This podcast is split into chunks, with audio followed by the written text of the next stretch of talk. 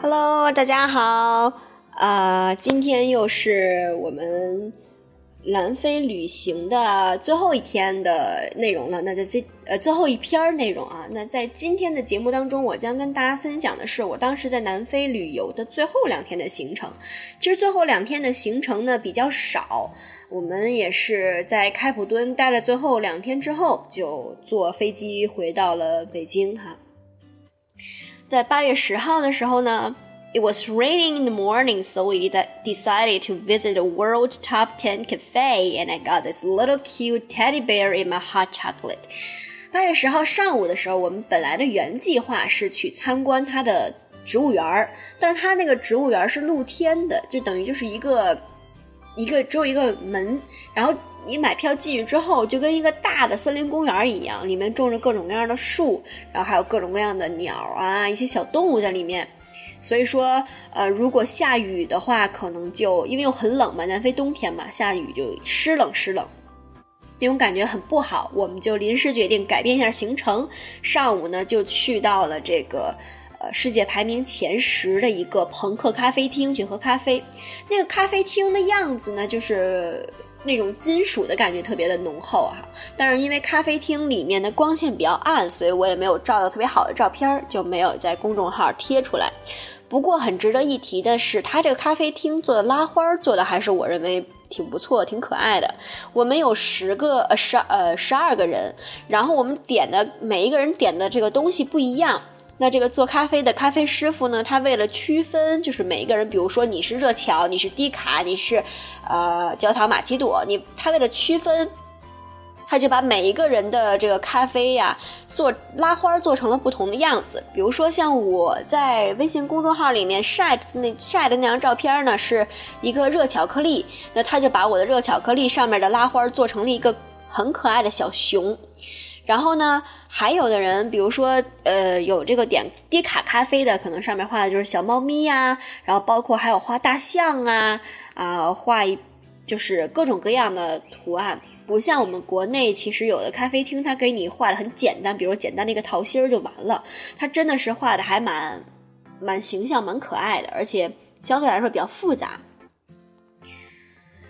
Finally, we got our son back, and we went to. 这个一个什么什么 garden，就我不会，我太我不太会读他们当地的这个，可能是用当地的语言翻译过来的一个一个，就是那个植物园的意思。And here we saw the national flower of South Africa，就是我们在这个呃南非的植物园里面，它一进去的时候有一个展厅，那个展厅里面就展出了南非的。国花儿，就南非的国草，我之前应该跟大家已经说过，南非的国草是芦荟，就是那种它们遍地都是嘛，很大很大芦荟。然后南非的国花就叫帝王花啊，然后我也是把帝王花的图片贴在了微信公众号，感兴趣的朋友们可以去我的微信公众号里面看一下哈。OK，然后我们进。进完这个，从展厅穿过去之后，就来到了它的这个，这个呃，特别大的这个一个一个植物园里面。那在植物园里面呢，也是看到了很多很奇特的东西，比如说有一棵长成芦荟的树，呃，长成树的芦荟啊，长成树的芦荟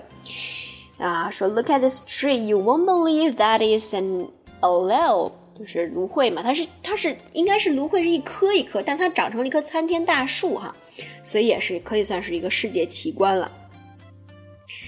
我刚才也说过，我说在植物园当中会遇到很多很可爱的动物，那包括是 How amazing that we came across the wild geese!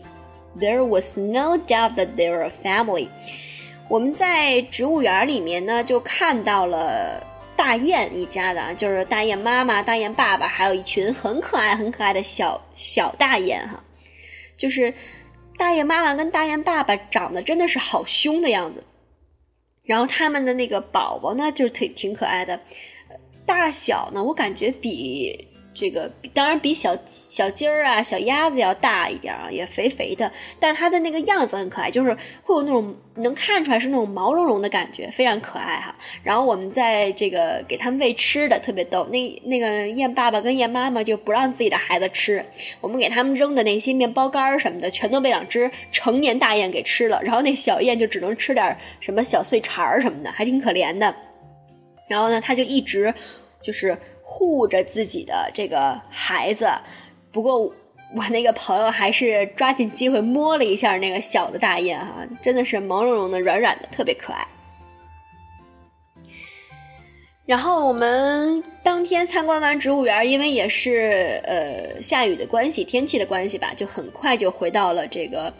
呃酒店去休息。在八月十一号的上午，我们去这个进行了最后一项。活动就是参观鸵鸟园哈。The last act activity in South Africa was to visit the Ostrich Park. In the video, you guys can see two of them. The one who has a red beak is male, and the other one is a female. Our, our tour guide said the male was in his rut and could be very fierce, so he came to me when I was feeding the female, made me really nervous. 那在南非的最后一个活动，刚才已经说的是参观鸵鸟园哈，然后呃，我终于学会了在这个微信公众号去上传视频，但是视频的这个像素并不是很高，然后好像说是因为要什么加微认证，也不是怎么着，反正就是呃，能够大概看清楚，还是能够看清楚人的，但只不过可能就没有那么高的清晰度，所以我在。这块儿呢，就呃上传了一个这个 video，上传了一个小小视频哈。那视频当中呢，你们看到你们会看到有两只呃鸵鸟。我本来呢是想去喂那只母鸵鸟，因为公鸵鸟就是在发情期嘛，它公鸵鸟在发情期的时候，它的嘴跟它的那个呃腿腿边儿上。就是胫骨那一块儿，它会变成红色，所以说呢，在这个公鸵鸟发情期的时候，它是非常非常的，就是凶猛的，就是比较易怒，然后脾气比较大，所以说呢，它可能对于你喂它这件事情，它也会比较狠。所以就是我们的导游就说，你如果想喂比较害怕的话，你就喂那个母的。然后我本来是去喂那个母的，结果喂着喂着，那个公鸵鸟一看我这也有吃的，然后它过来了，真的是吓死人了。它真的很狠，就是母鸵鸟相对来说比较温柔的，就是也是一下一下，它嘴很大很硬的，然后去啄你身上的你你嘴你手上的抓的那一把粮食，然后公鸵鸟直接就揪着你的肉，特别特别可怕。所以我也是看到公鸵鸟过来，立马就秒怂哈。Then we found the the smallest adult. Ostrich in the world. He is already an old man, but with a small body. He seemed so weak. 我们就是喂完了鸵鸟之后，继续往前走，就看到了世界上最小的成年鸵鸟啊。尽管它是已经是一个老爷爷了，但是它的体型还是仍停留在它就是小的时候，就是没长起来。就是它可以说是鸵鸟界的一个侏儒吧。就是发育的畸形，然后呢，就是因为岁数大了嘛，所以他就很虚弱。然后当地的这个工作人员也是为了给他保暖，还在他的这个两个翅膀底下给他加了一层这个类似于纱布一样的东西啊，可能是怕他冻着吧，因为毕竟年岁很大了，有病。然后你看到其他的鸵鸟，我们都要站着，然后伸手去够才能够得到。这只鸵鸟，你要喂它，你必须要蹲下来，就是它真的很小很小一只。我在微信公众号上也贴了图片哈，就是它跟我站在一起的一个对比，你们可以这个有一个很直观的感觉吧。在对比着刚才上面的那个这个视频，你们就能感觉得到了。Do you guys know how does it feel of holding a little crocodile with bare hands? Just check out my frozen smiling face in the following pictures.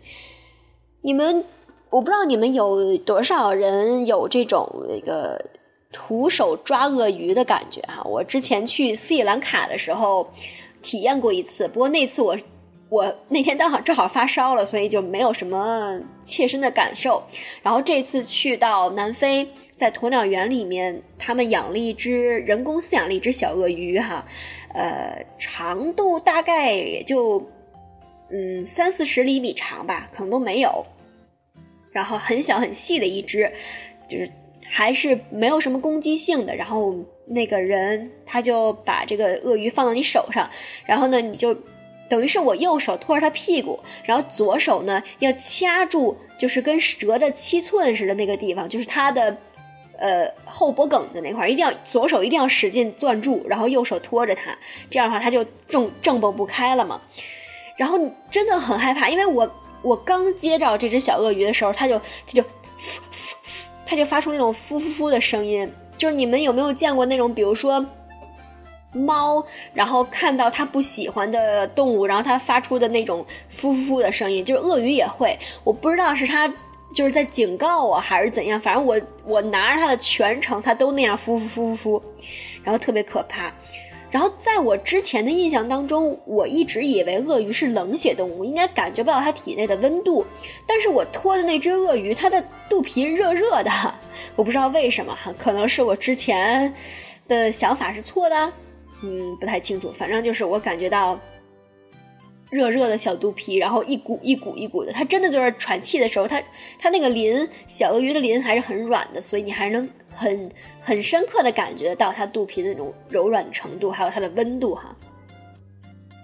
好了，那这就是整个的后两天的一个行程啊，没有什么多余的这个，没有什么特别多的。这个活动安排啊，主要还是因为后两天的时候要为这个后面坐长途飞机做打算，所以我们的导游也是没有给我们安排很多的活动。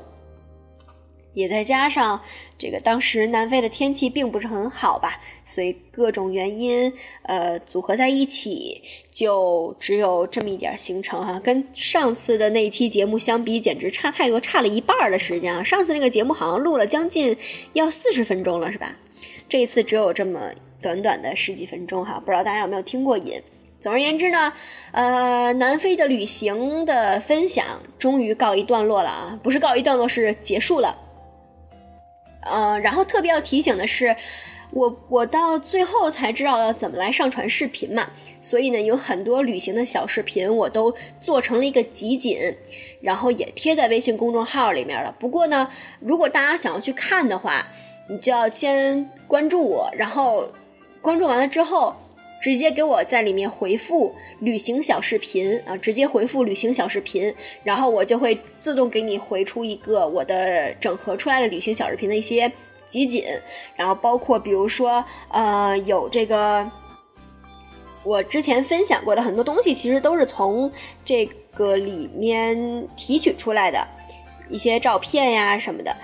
嗯，比如说看鲸鱼的呀，然后看这个。喂海鸥的呀，等等一系列，我都有，我都有在旅行小视频当中给提出来，一共有七个集锦，相当于，嗯，二十多个视频吧，给大家呈现出来啊，所以也是比较比较逗的一个，我觉得可能看视频的话会比较有一个比较嗯直观的感受吧，所以大家如果感兴趣的话，也可以去啊关注一下。如果呃你还不知道来怎么来关注我的微信公众号，那我在这儿再来重复一遍哈，用微信搜索这些英文歌，你听懂了吗？就不要加任何标点符号，直接搜索这些英文歌，你听懂了吗？然后你就可以搜到我的微信公众号。我微信公众号的头像跟我播客的这个头像一样啊，都是一只布偶猫。然后你点进去之后，你就可以查看往期节目。然后你也可以给我回复旅行小视频，这样的话呢，你就能够看到我所有的南非的电子版的文字版的介绍，包括我后来跟大家推荐的这个小视频的集锦啦。OK，那今天的节目就到这里啦。嗯，祝大家天天开心，天天愉快，然后我们。我会尽可能的哦，对，还有一件事要跟大家说，就是呃，之前我不是在上期节目当中跟大家说有一个这个朋友他留言说想要听我分析梅梅的新歌嘛，然后我那天试着上传了一下梅梅的新歌，发现能够通过审核，所以我呃下一期节目可能就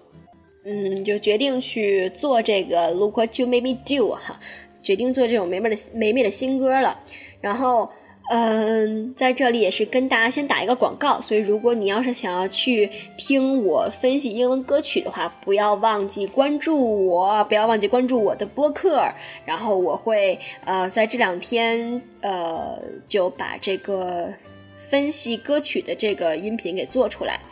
那同样的，如果你要想要看到我分析英文歌曲的电子版资料，也就是那些干货的话，也一定不要忘记关注我的微信公众号，因为你干听是不够的，是需要看的。